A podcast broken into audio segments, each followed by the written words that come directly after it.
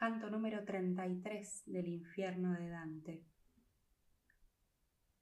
Del fiero pasto levantó la boca aquel pecador, limpiándola en los pelos de la cabeza que por detrás roía.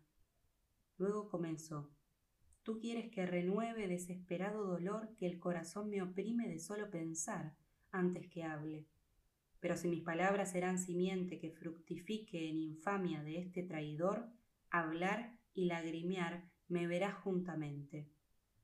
Yo no sé quién eres tú, ni de qué modo has venido aquí abajo, pero Florentino me pareces realmente cuando te oigo. Debes de saber que fui el conde Ugolino, y este es el arzobispo Ruggeri, y ahora te diré por qué soy tal vecino. Que por efecto de su mal pensamiento, fiándome de él, yo fui apresado y luego muerto, decir no es menester. Pero aquello que puedes no haber sabido, esto es, cómo fue cruel la muerte mía, oirás, y sabrás si me ha ofendido. Una breve abertura dentro de la muda, la que por mí tiene el título del hambre, y en la que encerrar a otros convendría, me había mostrado por su agujero muchas lunas ya, cuando tuve el mal sueño que me descorrió el velo del futuro. Este se aparecía como maestro y dueño, cazando lobo y lobeznos en el monte, por el que no pueden ver a Luca los pisanos con perras magras, entrenadas y bramantes, Gualandi con Sismondi y con la Franchi se me habían apostado enfrente. En corto trecho me parecieron cansados el padre y los hijos, y agudos colmillos me parecía ver morder los flancos. Cuando vi de esto, antes del alba, llorar sentí entre sueños a mis hijos, que estaban conmigo, y pedir el pan. Cruel debe ser si ya no te dueles pensando lo que anunciaba el corazón, y si no lloras, ¿de qué sueles llorar? Ya estaban despiertos y llegaba la hora en que nos daban la comida y por el sueño cada uno dudaba. Yo sentí clavar la entrada de abajo a la horrible torre, por lo que miré en el rostro a mis hijos sin un gesto. Yo no lloraba, me hice de piedra, lloraban ellos. Y mi Anselmito dijo ¿Cómo miras, padre? ¿Qué pasa? Pero no lloré, ni respondí yo en todo el día y la noche siguiente, hasta que otro sol salió en el mundo.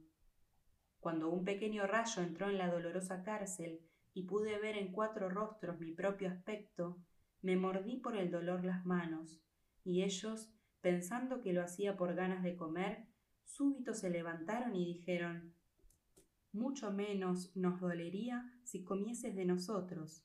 Tú nos vestiste de esta mísera carne, y tú nos despojas. Me calmé por no ponerlos más tristes. El día y otros estuvimos todos mudos.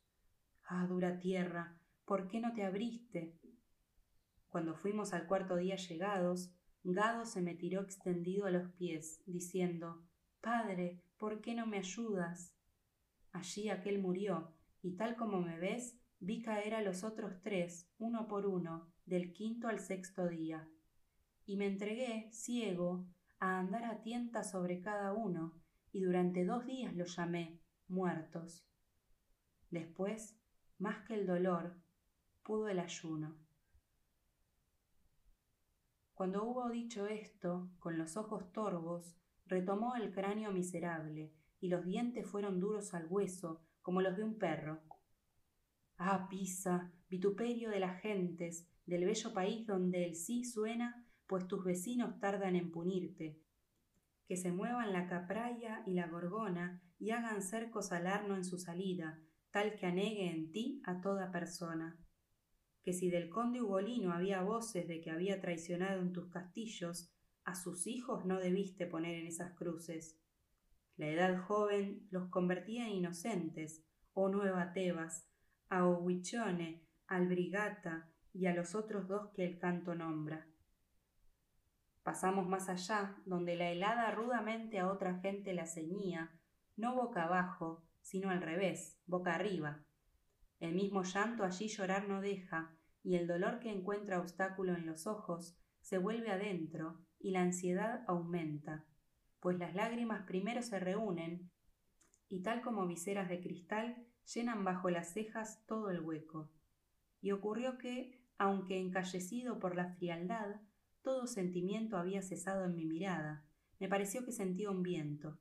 Y dije yo, Maestro, ¿qué se mueve? ¿No está aquí extinguido el vapor? Y él respondió, Pronto estarás donde de eso te darán los ojos la respuesta, al ver la razón que mueve aliento.